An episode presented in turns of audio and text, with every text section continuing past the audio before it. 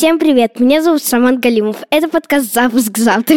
Сегодня мы будем разговаривать о программировании.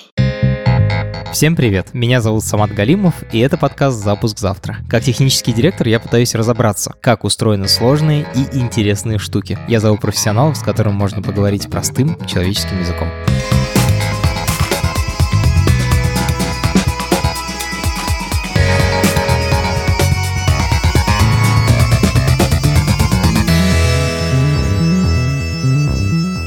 Многие родители сегодня мечтают о том, чтобы их ребенок научился программировать. На самом деле понятно, что программирование нужно не всем, и не всем оно нравится. Но вот уметь ориентироваться в современном цифровом мире, суметь, например, понять, что реально запрограммировать, а что нет, собрать какой-то простенький веб-сайт или нарезать видео или аудио так, чтобы его было приятно слушать или смотреть. Это, кажется, навыки, которые сходны умению читать и писать, только в цифровом мире. Оказалось, что есть ребята, которые придумали современную классную программу по информатики. Как это все устроено и как можно научить подростков в школе на этом уроке, мы сегодня разберемся. Это подкаст студии «Либо-либо». А сделали мы его совместно с сервисом онлайн-образования Яндекс Практикум. Я думал, что в Гугле и в Яндексе работают особенные люди, и мне туда никогда не попасть. Но потом я каким-то чудом подал туда заявку, и внезапно меня взяли. Если бы каждый раз, когда я слышу такую историю, э, я получал доллар, то, наверное, я был бы уже миллионером. В сегодняшней истории есть небольшой твист. Расскажет вам ее Эрик Бурыгин. Это наставник курса по QA по тестированию в Яндекс Практикуме. Я работал что-то около IT, я был помощником по информационным технологиям, но я все равно всегда очень хотел устроиться там, в Яндекс, в Доктор Веб, что-нибудь подобное, компанию большую, с мировым видением. Как-то мы ехали с другом на машине, и он мне показал пальцем, говорит, смотри, вот здесь сидит Яндекс. Я посмотрел, такой классный дом с царями. Стою такой в окно и думаю, ну вот там же боги, мне туда вот прям стопудово не пасть, я даже не пробовал. Я просто перманентно считал, что я не попаду ни в коем случае туда. Спустя какое-то время я начал активно искать работу, и мне позвонили с Яндекса, говорят, хочешь пройти собеседование? Я такой, ну, а что, нет, давай пройду. Я готовился, готовился, готовился, выучил все вокруг, то есть вот что классно практика, он там дает конкретику какую-то. А я вот прям все, что думал, мне спрашиваю, научусь решать задачи на всех языках, которые знаю, на листике, чтобы там в запятой не ошибиться. Я уверен, что меня спросят и дадут листик. В итоге я прихожу туда, и понимаешь, что нет ничего сложного. То есть, да, секций много, их там у меня было семь. Но меня в итоге через какое-то время позвонили и сказали, да, мы тебя берем. Я такой, ну, классно, взяли. И я начинаю анализировать эту ситуацию и понимаю, что я мог сюда устроиться лет 10 назад, может, еще раньше. Мне просто мешал мой страх. Поэтому рекомендую всем всегда вначале попробовать, а потом уже думать, что с этим делать, бояться или нет. Ссылки на курсы по автоматизации тестирования на Java и Python в описании к этому эпизоду. Привет, меня зовут Влад Степанов, я в Яндекс Учебнике отвечаю за информатику для школьников. Сколько у вас учеников? Смотри, сейчас по нашей программе в школах так или иначе учатся около 150 тысяч детей. Сколько? 100, 150 тысяч? 150 тысяч, да. Нифига себе. Это действительно такое, знаешь, когда ты пытаешься себе это визуализировать и понимаешь, что это такой нормальный региональный город, только в этом городе одни дети, и они все как-то взаимодействуют э, на там, типа, еженедельной основе, вот сколько у них уроков информатики есть, не только программирования, информатики вообще, вот столько они с тобой взаимодействуют, и вот это такой, типа, город, где все люди понимают, что вот ты и твоя команда ответственны за то, что они используют. Слушай, это какая-то значительная часть всех учеников? Как, сколько это процентов? Какая-то доля? Слушай, у нас не совсем равномерно, потому что у нас три класса, 7, 8, 9, программа трехгодичная, поэтому дети там переходят из 7, 8, из 8, 9, набирают снова 7 и так далее. Поэтому по самому нашему большому классу 7 это около, там, чуть меньше 10%, по 9 это там пока единицы процентов. Это замена школьной программы для школьников, это внутри школы происходит, да? Да, то есть у учителя прям вот есть наш план уроков. Для уроков есть разные материалы, там презентации,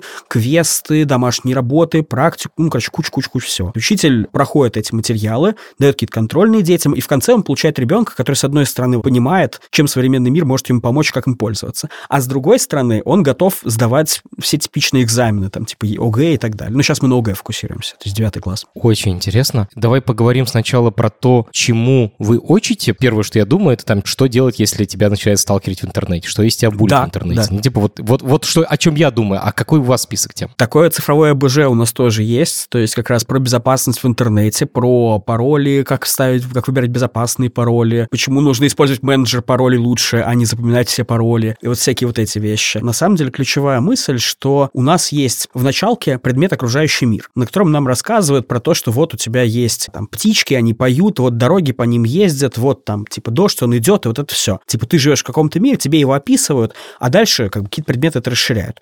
Вот информатика, которую мы делаем, это такой как бы цифровой окружающий мир. Поэтому вот в нашей как бы оптике ребенок, который проходит нашу программу, заканчивает, он понимает вообще, а что бывает в цифровом мире, как можно с ним взаимодействовать, что классного он может тебе дать. Вот, отвечая на твой вопрос про темы, с одной стороны, мы, все, что мы даем, это так или иначе то, что есть в ВГОСе, Федеральный государственный образовательный стандарт. Это список в довольно широком виде тем, которые должны дети пройти. Это какая-нибудь работа с мультимедиа, что мы там проходим с детьми. У нас там дети делают свой логотип, например, вот какому-нибудь там YouTube-каналу. Потом они учатся, как э, записать видос, как смонтировать видос. В том числе, вот когда там ты с командой мне написали про то, что поучаствовать в подкасте, я порадовался, потому что какое-то время назад мы с э, Ликой Кремер как раз сделали спецпроект, где дети учили записывать подкасты. Лика Кремер, соосновательница студии подкастов «Либо-либо». А еще Лика — тот человек, благодаря которому я начал вести подкаст. И сейчас на Яндекс Музыке у нас там есть типа 10 подкастов детских, которые дети записали, прошли наш конкурс, и мы их прям выложили, помогли им вот это все. Они классные, я их слушал, мне genuinely понравилось. Реально очень просто классно. Дети берут, записывают. Знаешь, в западном мире есть термин digital native. Это так называют людей, которые уже начали расти с компьютерами, с телефоном под боком. Но мне кажется, часто эти люди, они не очень хорошо понимают, что происходит, а вы, видимо, как раз даете типа базовые знания. Да, по сути, мы систематизируем такую историю. То есть, типа, ты уже живешь в этом мире, он уже вокруг тебя как-то происходит. С одной стороны, ну, как тебе как-то, типа, аккуратнее в нем навигироваться, мы не пытаемся сделать вид, что мы сейчас ребенку расскажем, что такое интернет. Очевидно, ребенок в 23 году, в седьмом классе, доходящий до нас, знает, что такое интернет. Ну, как бы, come on.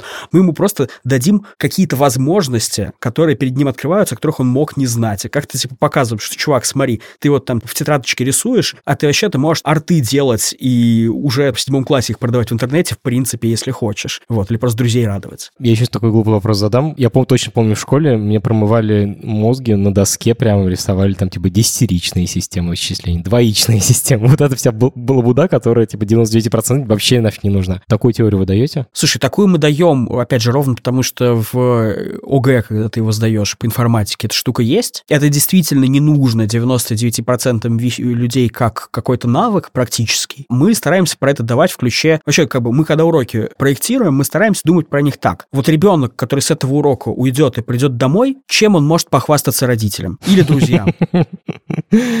Что он может такое показать, чтобы почувствовать себя классным, что он реально, ну, как бы вынес из этого что-то, с чем он дальше может что-то делать. И в плане систем счисления здесь есть э, стандартная история про диски. Про вот это, типа, терабайтный диск, ты подключаешь там флешку терабайтную к винде, у тебя там 934,7 гигабайта, точные цифры могут как бы your mileage may vary. Вот это все. Почему это так? Ну, на самом деле, это потому, что у тебя маркетинговые терабайты в десятичной системе счисления, а реальные в двоичной, и на самом деле еще и гибибайты и так далее, но это уже деталька. И когда ты вот такую штуку показываешь, это уже как бы за что-то цепляется. У тебя у ребенка тоже такой, о, прикольно, и такой, не знаю, приходишь домой, говоришь, папа, вот у тебя флешка есть, дай флешку. Сколько на ней написано? 16. Вставляешь там 15,3. Кто у тебя спер 0,7 гигабайта? И вот как бы через такие штуки можно учиться, а когда ты просто заставляешь ребенка, да, вот как ты говоришь, выйти к доске и 0,1,1,0011, сколько это в десятичной, ребенок стоит, как бы у него паралич, он такой, как бы, что я здесь делаю, зачем?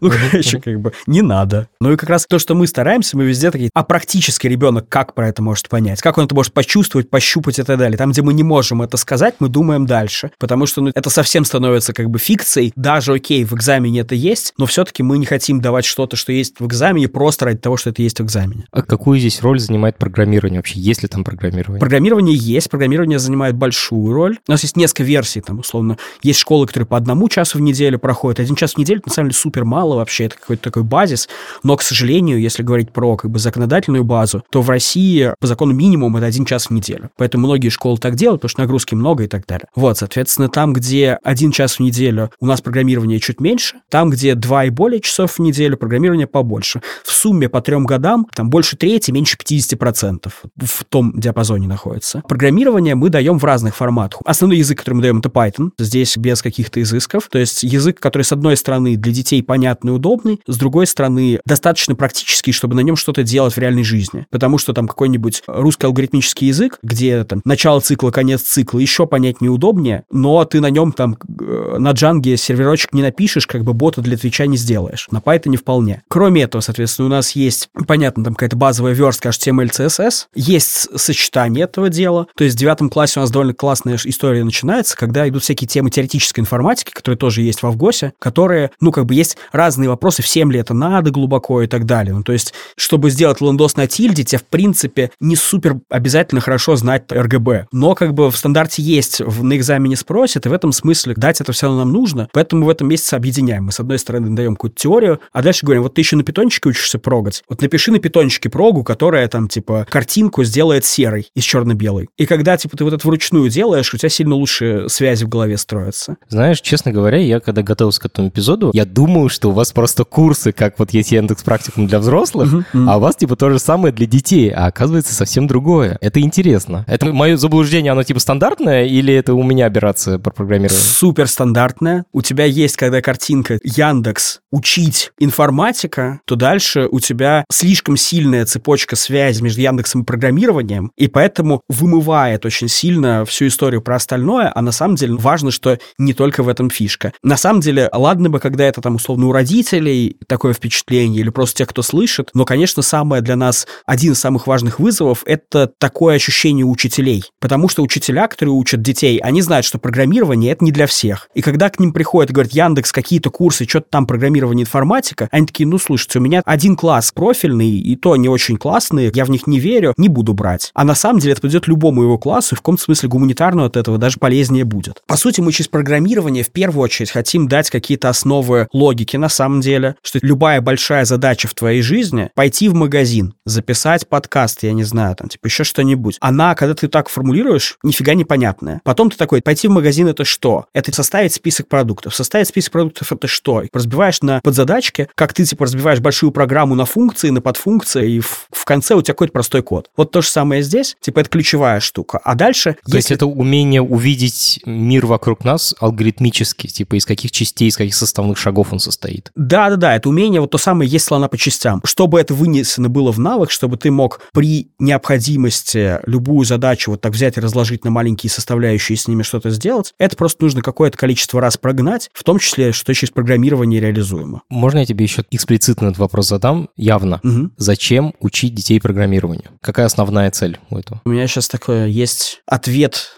знаешь, там как бы от мозга, ответ от сердца. И это два разных ответа. О, давай оба, конечно. Ну, хорошо. Ответ от мозга, он примерно такой. Весь современный мир так или иначе строится на каких-то системах, вот, ну, что называется, информационные системы. IT что такое? Это Information Technologies. Это работа с информацией, это то, что мы сейчас можем любую информацию намного быстрее получить, проверить, отфильтровать, агрегировать и так далее, чем это было 100, 200, 300 лет назад и так далее. В этом смысле программирование — это то, каким образом вот все эти информационные системы системы управляются. Это все какой-то программный код, который довольно жестким языком говорит, что if A, делай B и так далее. В этом смысле для какой-то профессиональной деятельности в текущем мире не понимать это, это довольно убийственная на самом деле штука. То есть, типа, сейчас, не понимая, как работает лендинг, условно даже, ты можешь найти работу хорошим редактором? В моей картине мира через 20 лет скорее нет. Ну, если ты считаешь, что, ну, вот я текст напишу, а все остальное как-нибудь вы сами, то ты или какой-то мега high-level специалист, или у тебя нет работы. В этом смысле учить детей именно вот программированию, это как учить детей математике. В смысле, они не все дальше будут считать интегралы, но для них, для всех будет важно, что они могут прочитать свой счет из банка и понять, что значат вот эти вещи. Мы же довольно интуитивно это делаем. Мы читаем выписку и понимаем там плюс, минус и так далее. И вот так, проглядев его, на взгляд можем понять, о, что-то как бы похожее на правду. Вообще-то, если бы мы не прорешали в детстве кучу задачек, этого бы не случилось. Какой у тебя ответ от сердца? Когда для человека что-то является магией, его легко обмануть.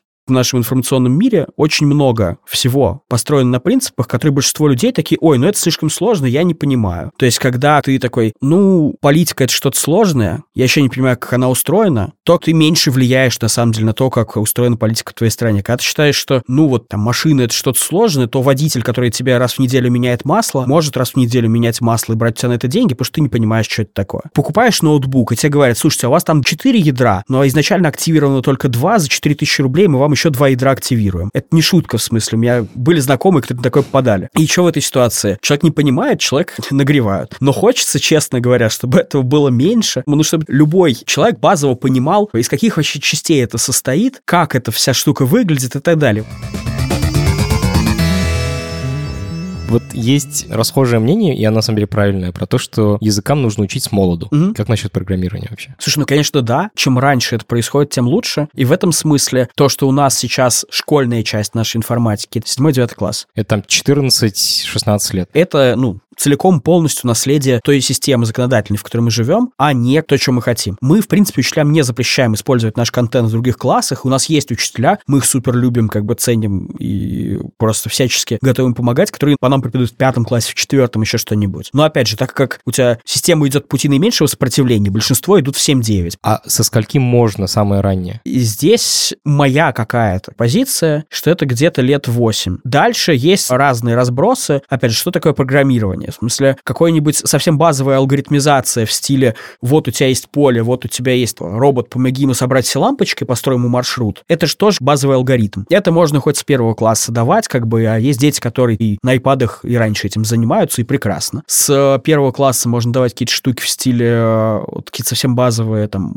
алгоритмизация визуальная, с там какого-нибудь третьего, четвертого, это история про уже какое-то программирование. Какие навыки нужны детям, чтобы этим заниматься? Я бы тебе сказал так, что когда мы говорим про языки программирования, то это, к сожалению, почти всегда у тебя идет английский, и если ты складываешь вот эти две вещи, что языкам надо учить с детства и программирование с детства, тут все хорошо. Если нет, ну, типа, ничего страшного, скретч какой-нибудь, э, всякие эти вещи, тоже совершенно прекрасно, ну, типа, блочки таскаешь, делаешь то же самое, только и впишешь не пальцами. Слушай, надо пояснить, что такое Scratch. Scratch — это такая среда визуального программирования, в которой ты пишешь код, собирая его из блоков. Вот а как ты пишешь обычно if что-нибудь, двоеточие, отбил строчку в питоне. Вот то же самое в Scratch у тебя происходит. Ты идешь в коробочку с блоками, находишь в ней там под коробочку условия, и там находишь «если то», перетягиваешь его на поле, кладешь в нужное место на своей программе и говоришь «если мяч пересек линию ворот, увеличить счет игрока на один». И когда ты пользуешься визуальным языком программирования, то ну, каких-то специфических навыков, именно которые нужно заранее изучить, чтобы этим заниматься, на самом деле, ну, мышкой управлять, там, если не получается мышкой, клавиатурой, там, что-то в таком духе. Как раз весь смысл этого в том, что на каких-то базовых вещах ты все вот эти вещи в стиле понятия какого-то условия, понятия, что может быть так или иначе, понятие, что, ну, как бы строгость алгоритма и так далее, ты постепенно сам и изучаешь. Влад, а можешь рассказать, как это выглядит вот практически? Что ребенок видит на экране? Вообще он сидит за экраном на уроках или за доской? Здесь, да, дисклеймер. Я рассказываю идеальную картину. То есть, как происходит в идеальном мире. Учитель на месте может вообще-то, и это тоже большая сила учителя, знать своих детей и построить как-то программу по-другому, процесс по-другому. Но как базовая такая история, что учитель приходит, дает какую-то проблематизацию, дальше выдает детям задание. Дети садятся за компы. Как правило, компьютерный класс, в нем 10-15 компов, поэтому, ну, класс делится обычно на пару групп. Дети садятся за компы, проходят, открывают свои рабочие тетради на компах. То есть, заходят на Яндекс учебник, вводят свои логины, пароли, у них там вывешивается новое задание. Они его проходят. В этом задании ребенок уже сам разбирается с этой темой подробнее. Как выглядит это задание? Что там? Что ты видишь? А, слушай, ну это какое-то количество теорий. То есть ты видишь текст, ты видишь картинки, ты видишь видосы. Как правило, если туда можно разумно дать какой-то хороший сценарий, мы даем сценарий. Мы не даем сценарий ради сценария, но когда ты можешь рассказать про комплектующие компа, рассказав какую-нибудь историю про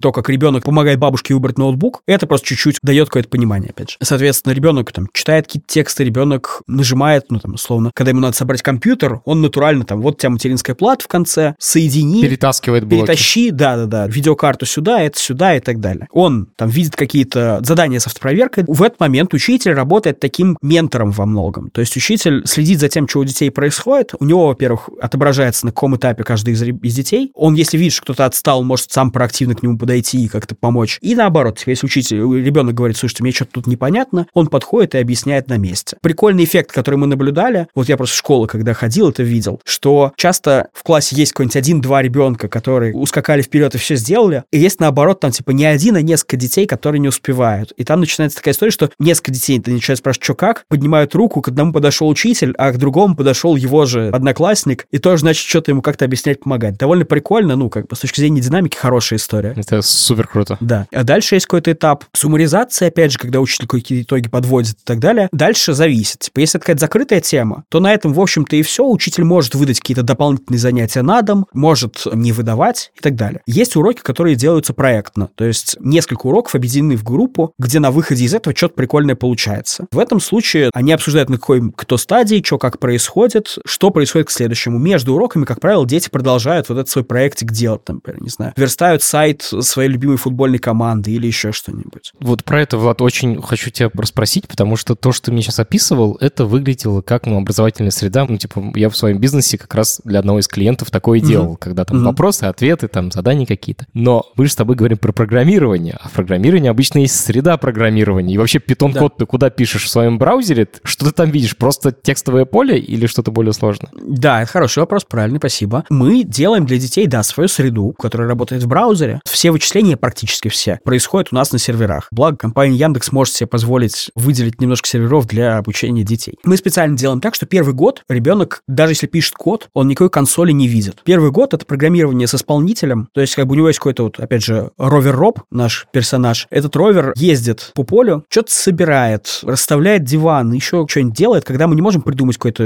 нормальный сюжет. Просто, типа, пройди все точки. Ребенок пишет код, начинает, нажимает запустить, и у него там супер простая такая э, дебажилка, по сути. Прогнать всю программу, прогнать один шаг, ускорить прогон, и вот это все. И ребенок так, типа, смотрит, тык-тык-тык-тык-тык, робот все прошел. В этот момент у него подсвечивается, какие строчки выполняются. То есть все по-честному, как у взрослых. На второй год, когда дети уже попривыкли, что можно писать код и что-то происходит, мы им такие, а теперь на шаг назад. Давайте посмотрим на такую страшную вещь, как консоль. В этот момент происходит примерно то же самое, то есть у детей, опять же, питонечий код, только теперь вместо ровера у них уже окошко консоли, в котором что-то происходит. Там есть ожидаемый ввод, ожидаемый вывод. В этом же году у детей добавляется верстка, там примерно такая же история, это окошко с текстом, это live preview с другой стороны. Вау, то есть ты в браузере прям пишешь там HTML-код и справа видишь, как он отрендерился. Да, и в чем еще прикол? Вот в этом месте у детей есть кнопочка типа поделиться, и то есть если ты что-то на уроке сверстал, ты можешь нажать эту кнопочку, скинуть ее кому-нибудь, и без регистрации смс и всего вот этого, все, что ты сверстал на уроке, увидят твои друзья в Контосе, твои родители, что угодно еще. Вот, опять же, потому что когда ребенок что-то сделал, и вот он может это посмотреть, пощупать и показать, это настолько большой impact дает на процесс обучения, что все остальное уже немножко даже меркнет. А в какой момент вот, по твоему опыту появляется больше всего мотивации? Какие такие основные точки, которые ты замечаешь в работе? Задания какие-то или вот, например, типа верстка, в этот момент у детей загораются глаза, или когда ровер двигается, или...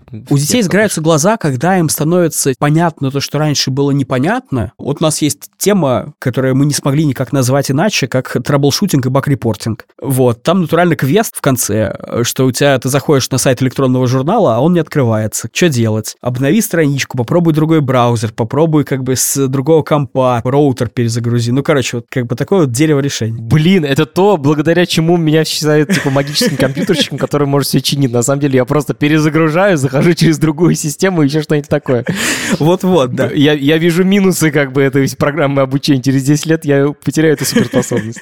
Ну вот, и, короче, вот в этот момент, когда у детей такие, типа, о, то есть, когда я зову там, типа, папу, и он что-то там делает, и потом все работает, он же примерно этим занимается. Вот в момент у детей такой клик, и им становится интересно. То есть, видишь, там нужно, с одной стороны, давать детям интерес, то есть, ты спрашиваешь, в какой момент она появляется. Она появляется, когда ты что-то демистифицируешь, когда ты даешь им какую-то суперспособность. Вот у него раньше не было суперспособности чинить неработающие сайты, а теперь есть. Он рад. У него не было суперспособности сделать логотип для своего чата, теперь есть. Есть обратная история. Когда ты, типа, врешь, мотивация теряется. Тебе нужно, с другой стороны, следить, чтобы ты не рушил мотивацию. Ну, вот один из тоже моих любимых примеров. Если ты откроешь какой-нибудь учебник, и там будет что-нибудь про мультимедиа, типичный школьный, там, выпущенный в 2013 году, это самый популярный сейчас, там будет написано, что еще есть видео, чтобы работать с видео, нужны мощные устройства, нужно купить себе там большую станцию с отдельной видеокартой, тырпыр 8 дыр. А после этого ребенок выходит с урока, открывает ТикТок условный и заливает туда видос, как они там с друзьями дэнсят в коридоре. И в этот момент у ребенка, ну, такой, нет, ну, в смысле, неправда, правда. И вот если ты такие вещи допускаешь, ты декларируешь, что ты про что-то модное, актуальное и так далее, но при этом как-то показываешь, что ты вообще в этом не рубишь, это просто фол, до свидания, весь класс выключился, тебе никто не верит. Поэтому мы супер аккуратно смотрим и на то, как детей зацепить, заинтересовать, и на то, как, наоборот, не соврать им, да. Мне очень интересно, ты упоминал, что есть языки программирования визуальные, например, Scratch, Мгм. а есть, ну, Python, которым вы пользуетесь. Я так понимаю, вы сразу начинаете с Python, потому что уже 7-9 класс, они уже, типа, умеют текст, с текстом хорошо э, работать. Смотри, да, но в седьмом классе при этом у нас есть развилка, то есть учителя есть каждый урок опция давать э, в визуальном редакторе. Вау! А расскажи, что лучше, визуальный язык программирования или сразу текстовый? Слушай, ну лучше с точки зрения, что ты лучше понимаешь, ну, меньше слоев абстракции и так далее, текстовый. А дальше это вопрос, ну, в этом смысле то, что я до этого говорил, типа учитель на земле, это супер важно. Учитель знает, чего у него там за дети. И, ну, как бы будем честными, наша система образования довольно травматична. Не в смысле синяков наставить, а в смысле в голове у детей появляются какие-то конструкции, с которыми потом приходится долго работать. Вот это все, типа, я гуманитарий, я технарь и так далее, это же не просто так. Это тебя в школе позвали в третьем классе к доске решить какую-нибудь крокозябру. Ты ее решил, ты решил ее еще разок, на, на русском у тебя ударение не поставилось. Вот тебя математичка хвалит, русичка ругает, поздравляю, ты технарь. Обратное тоже. Вызвали, не получилось, класс смеется, как бы никто не помогает. Блин, ну нафиг все это. Соответственно, если учитель видит, что к нему пришел класс, в котором довольно много детей просто побаиваются таких вещей, окей, сделай шаг назад,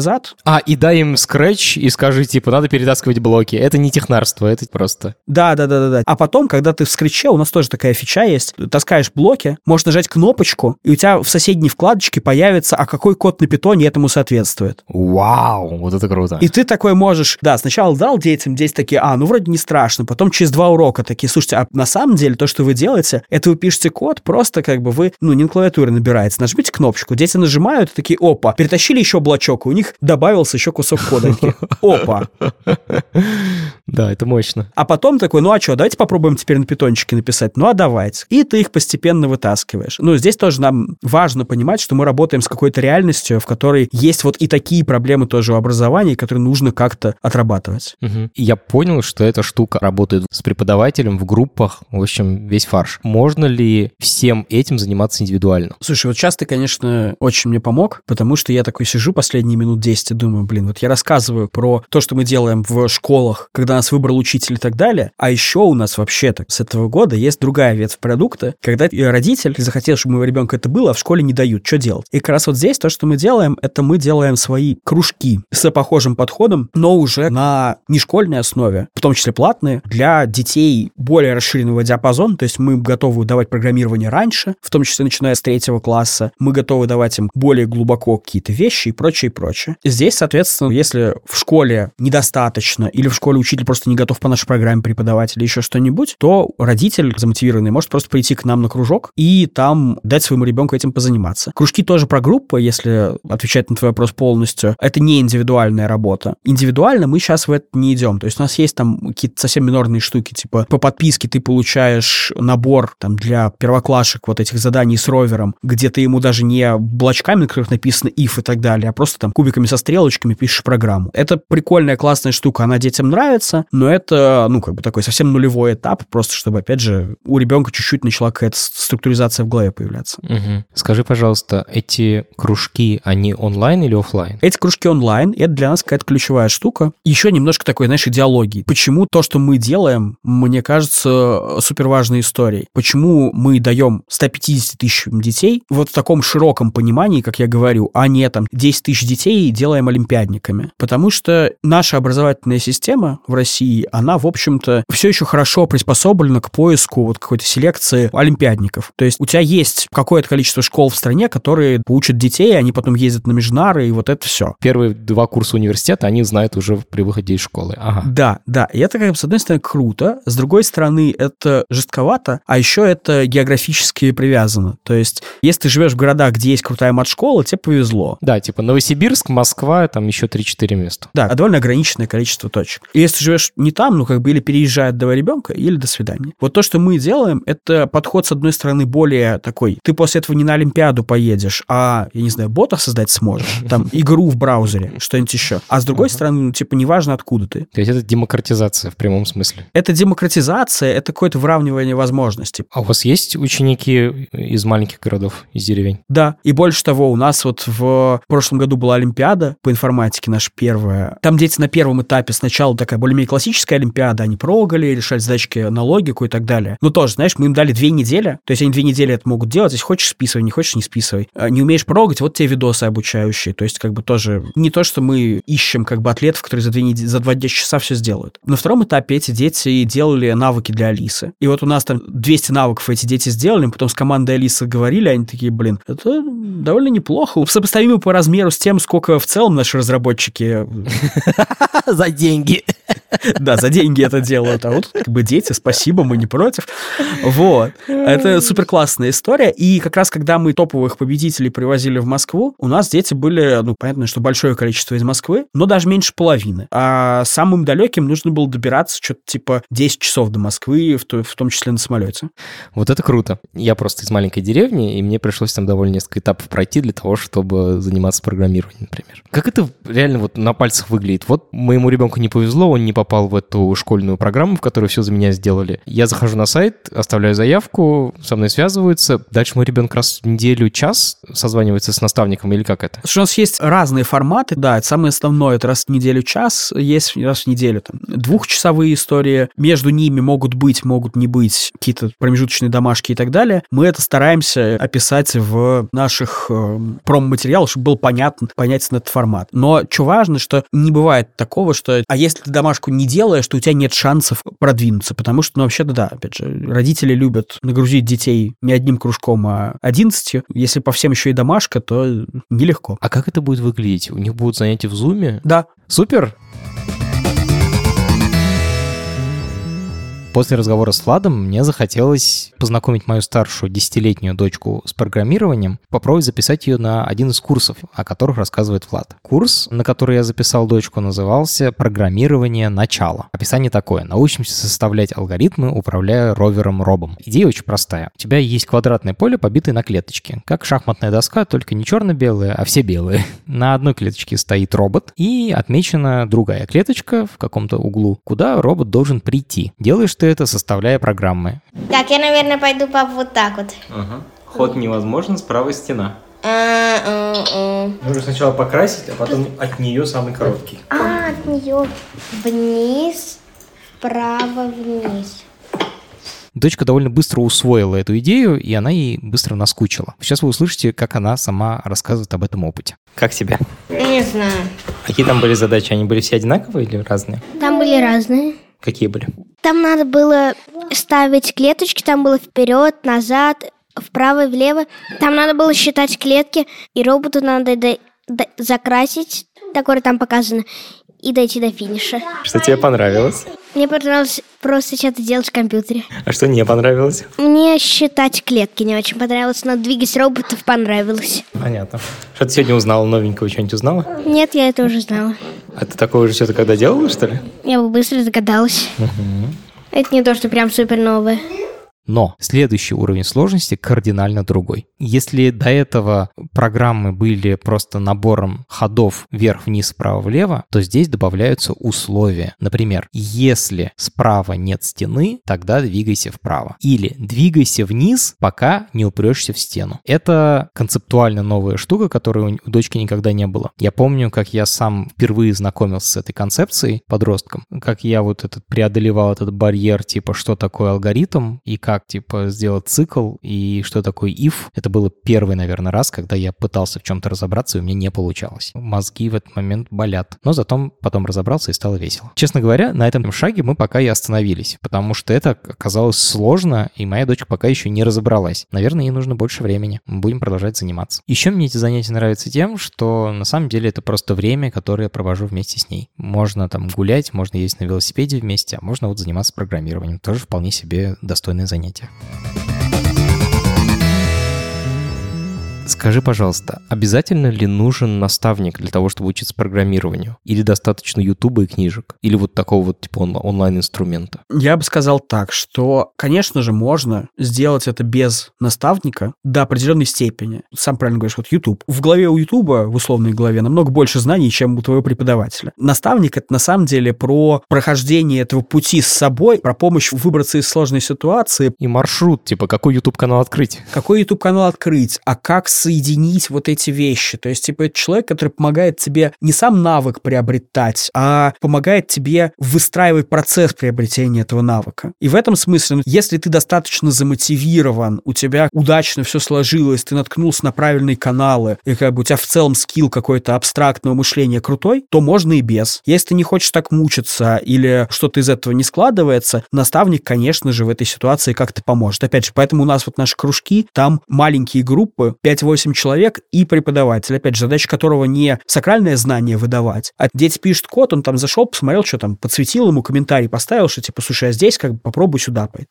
В таких ключах. Потому что, опять же, ну, ты как программист же точно должен представлять себе эту историю. Когда у тебя какая-то проблема, если ты просто идешь с кем-то говорить про нее, ты даже часто на этапе проговаривания такой, смотри, я здесь вот так, так, так, и, так, и в этот момент такой, а, вот в чем проблема. А если тебе не с кем поговорить, как бы, ну, вот есть, да, поговорить с уточкой. Вот как бы преподаватель в каком-то смысле выполняет вот эту роль, типа, это второй, об кого можно подумать. Как раз вопрос про то, что я программист, конечно, и я чувствую себя довольно уверенно, типа, если я, мой ребенок будет учиться программированию, я ему смогу где-то там подсказать, что-то сделать. А может ли помочь ребенку родитель, который сам не умеет программировать, который в этом не разбирается? Ну, как бы короткий ответ такой. Это будет с точки зрения именно помочь ответить на какой-то конкретный вопрос довольно сложно, но с точки зрения помочь, в смысле помочь научиться, на самом деле да, потому что важно самому не закрываться вот в этот кокон, типа, слушай, я в этом ничего не понимаю, иди с кем-нибудь еще про это поговори. Если ребенок подходит и такой, вот я на кружках вот это, это и это, то, в общем-то, ну, опять же, метод 5 почему вполне работает. Там, типа, почему, зачем или какой-нибудь еще вопрос. Ребенок рассказывает какую-то свою проблему. Ты такой, ну вот, про эту я не понимаю. Расскажи, что здесь, а почему так, а здесь. Ну, короче, как бы... О, это то, что не технический менеджер делает с программистом, когда у них проблемы. Да, да, да, да, да. Ну ты просто как бы берешь и помогаешь ребенку самому в своей голове. Ну, типа, ребенок, когда что-то не понимает, он или что-то пропустил, тогда ему важно понять, что он пропустил. Дальше это и нагуглить-то можно. И ребенок может сам вообще-то нагуглить. Или он, у него связь неправильно простроилась. Вот важно помочь ему размотать это. Мгм. Это суперсложный скилл, ну, в смысле, мы пришли с работы, мы сами занимались вот чем-то похожим, разматывали клубки в головах у других людей, вот это все, тут приходит как бы ребенок и тоже что-то такое просит. Ну, в смысле, в этой ситуации тоже важно дать себе какой-то разумный отчет. Ну, в смысле, есть на это силы, признай, что сейчас ты для своего ребенка будешь не оракулом, а таким же его другом, который вместе с ним разбирается, и послушай его, позадавай вопрос, скорее всего, поможет. Нет сил, честно ему скажи, что, дружище, там, не знаю, нет сил, к брату сходи, к другу сходи, еще что-нибудь. Но точно не нужно закрываться, вот это не для меня, потому что это создает у ребенка вот это снова какое-то разделение. Эти люди про то, эти люди про все и так далее. А мы стараемся научить их чуть-чуть другому. Хорошо, психотерапевтический у нас получился эпизод. Теперь я хочу развенчать несколько мифов. Нужно ли знать математику для того, чтобы учиться программированию? Нет. Тупой вопрос, короткий ответ. Да-да-да. Что такое математика? В смысле, нужно ли понимать, что такое переменные и так далее, уже когда он в уравнении появляется? Да, это один из, кстати, классических барьеров. То есть, когда ты учишь детей программированию, кого угодно программированию, понятие переменной — это одна из самых адских же вещей. Ну, это коробочка, в которой у тебя что-то лежит. Я так это объясняю. А ну и что с этой коробочкой дальше У делать? нее есть имя. Туда можно что-нибудь класть, оттуда можно вытаскивать. А зачем? А просто не в коробочке оно не может Да? Ну, короче, да, там как бесконечная просто история. И в этом смысле, по-хорошему, вот вроде у детей должно быть такое из математики идти, из уравнений и так далее. Опять же, мы здесь по-честному играем, и такие 99% детей это не понимают сейчас, мы это просто с нуля объясним. Так что какие-то сверхскиллы математики не нужны. 2 плюс 2 — 4, знать полезно. Называется ли это математика, это арифметика. Хорошо. Есть ли математический склад ума или программировать можно научить любого ребенка? Ух, Я вижу, как тебя, как у тебя дергается все. да, ух. Мой сын гуманитарий, ему это не надо, да. Не загоняйте, пожалуйста, детей. Вот я в этот момент просто, типа, обращусь ко всем, кто это слушает, своих детей, братьев, сестер, там, племянников, вот кого угодно. Пожалуйста, не загоняйте их в эти вот истории, а ты гуманитарий, а я технарь, и вот всякие эти вещи. Не доказано, не поможет. Психотерапия в взрослом возрасте стоит дорого. Снимите с них эту трату в будущем, если они дойдут до этой проблемы. А с большой вероятностью просто не пойдут куда-нибудь, там, не знаю, в Яндекс. Знаешь, люди приходят собеседоваться, и как бы их иногда тащить нужно. Потому что они такие, блин, ну вы Яндекс, а я про программирование же ничего не понимаю.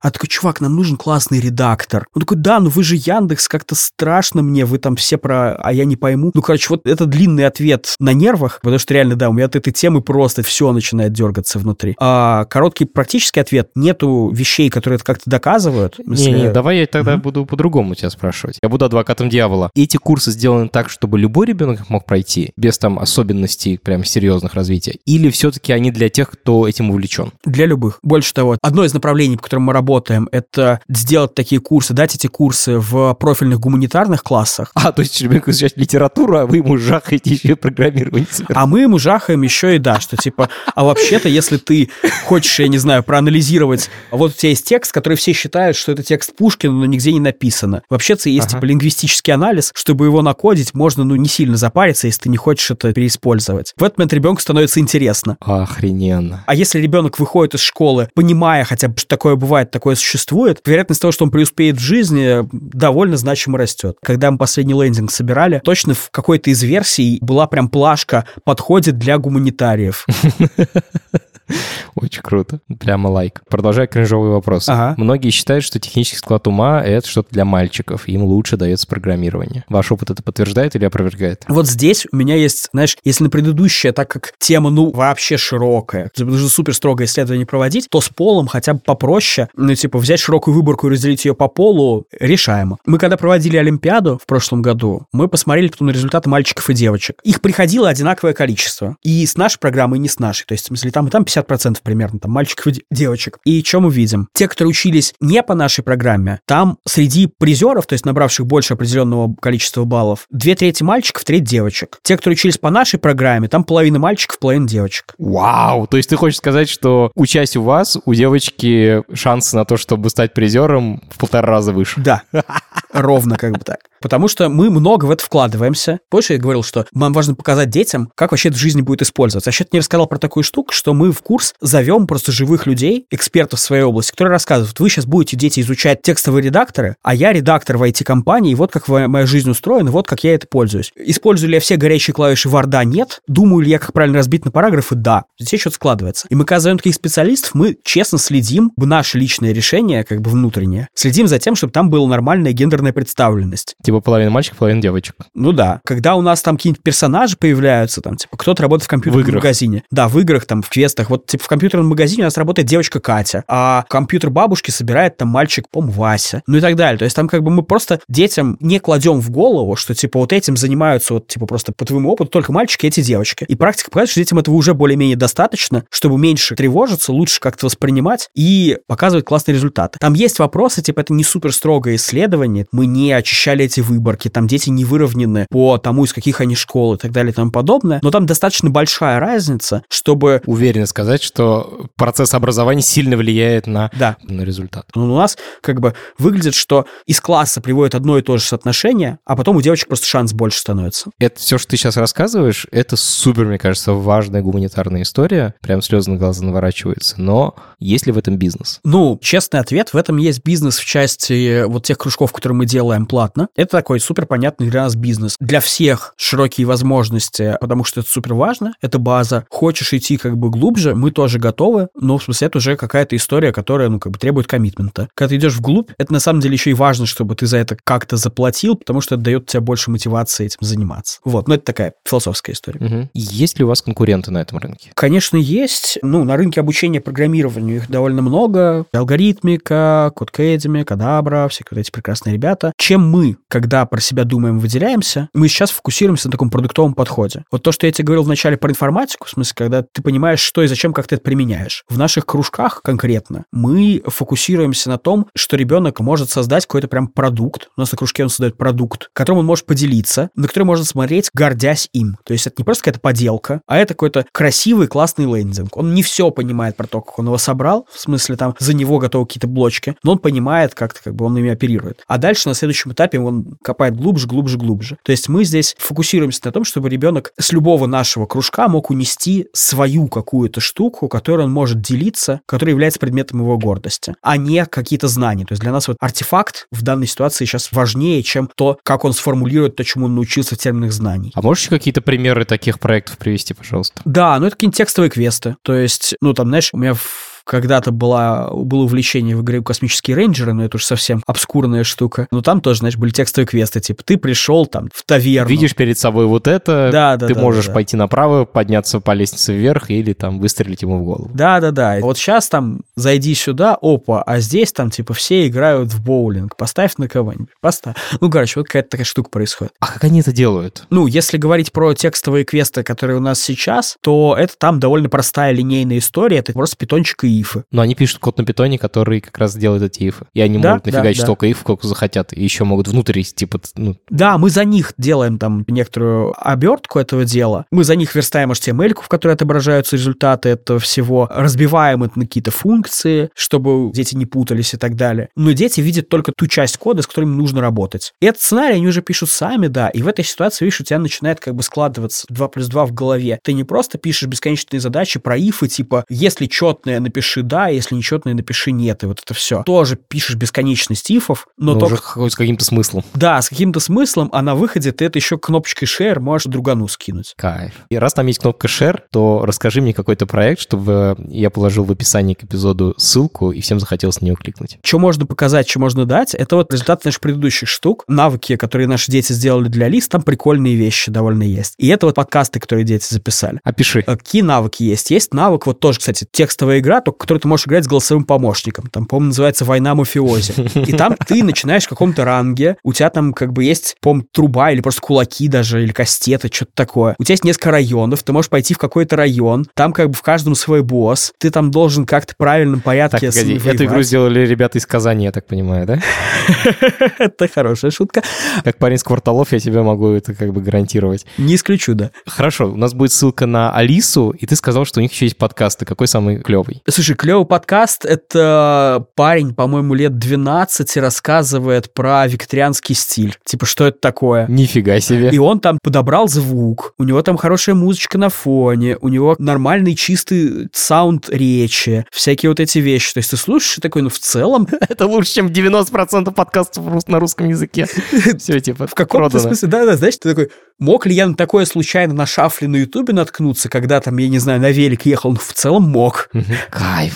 Как понять, что это будет интересно моему ребенку? Слушай, дать попробовать. Нет другого способа. Ну, ты не можешь посмотреть на ребенка, посмотреть на какую-то программу и однозначно сказать «да», «нет». Как мы это решаем? У нас есть всякие открытые задачки, открытые уроки, что-нибудь еще, что можно дать ребенку просто кинуть ссылку. Если окажется, что типа твоему ребенку это полезно, ну кинь, он потыкается полчасика, скажет, хочет еще, ну прекрасно, можно дальше. Все остальные ответы, ну, на мой взгляд, это не очень честно будет. Ну, в смысле, это скорее ты убедишь себя, что это хочется твоему ребенку, а дальше начнется еще какая-то внутренняя борьба, типа, а вдруг ему не А захочется какую ссылку надо давать ребенку? на наши открытые уроки, на какие-нибудь мастер-классы. Ссылку на них мы положим в описании к этому эпизоду. Финальный вопрос. Ну, классно, у вас есть вот этот сервис, Ага. и в нем как бы все понятно. Есть школа, в которой вообще zero effort, есть кружки, в которых надо как бы самому заморочиться ребенку записать, но с тобой, ну, с ним там тоже все дальше сделают. На Ютубе куча образовательных видео. И еще есть какие-то книжки наверняка про это. Есть ли какие-то хорошие, чтобы вообще типа DIY, я сам в этом не разбираюсь, но хочу своему ребенку дать такую возможность. Есть что-то подобное? Слушай, ну вот то, что называется self-paced контент, то есть в своем темпе ребенок как хочет, так и проходит, ничего не зависит, просто открыл и э, проходит. У меня есть куча self-paced историй про научпоп в голове, где просто как э, любознательность повышать. В это я верю, потому что тебе не нужно систему с этого собирать, это просто ну, как мир работает и еще что в нем бывает. О, есть хороший YouTube-канал про это, да? Да, очень много. Верит Veritasium какой-нибудь. На английском языке. На английском, да. Он работает для детей, да? Да, он работает для детей, просто не все видео. Если смотреть, как бы, чтобы именно для детей хорошо сработало, ну, типа, для детей от 11 лет, давай так. Типа, для детей до 11 лет есть довольно много разного специфического контента, я в нем как бы не сверхспец, поэтому не буду советовать что-то плохое. Но, типа, реально какой-нибудь классный контент там того же Veritasium, супер отличная вещь. Чувак просто отличные вещи рассказывает. Кстати, есть э, канал, который его переводит на русский, по-моему, называется Вертдайдер или что-то в таком духе. Да, можно в описании вставить, будет классно. Вот. Про именно программирование, ну, я здесь свою позицию выскажу, что self-paced, если ребенок настолько замотивирован, что он осилит, он сам найдет какие-то подходящие для него вещи. Если вам кажется, что ресурсов нет ему помогать, найти какого-то наставника, отправить его куда-то и так далее, но хочется дать ему, чтобы он self-paced прошел, от него такого запроса не было, то честный ответ, что, скорее всего, не хочется, не надо так делать, не сработает. Условно, если бы ребенок слушал этот подкаст, что можно было бы ему посоветовать для каких-то self-paced вещей, возможно, у Khan Academy есть какие-то хорошие вещи, по-моему, я у них что-то видел. Но, короче, вот у меня к self-paced такое довольно сложное отношение, скорее слабо в это верю. Угу. Тоже ответ. Спасибо тебе большое, Влад. Супер интересный разговор, мне очень понравился. Было очень классно,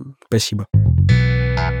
Это подкаст студии «Либо-либо». И сделали мы его вместе с сервисом онлайн-образования Яндекс Практику. Над подкастом работали редакторка Маша Агличева, продюсерка Настя Медведева, звукорежиссер Юрий Шустицкий. За джингл спасибо Алексею Зеленскому.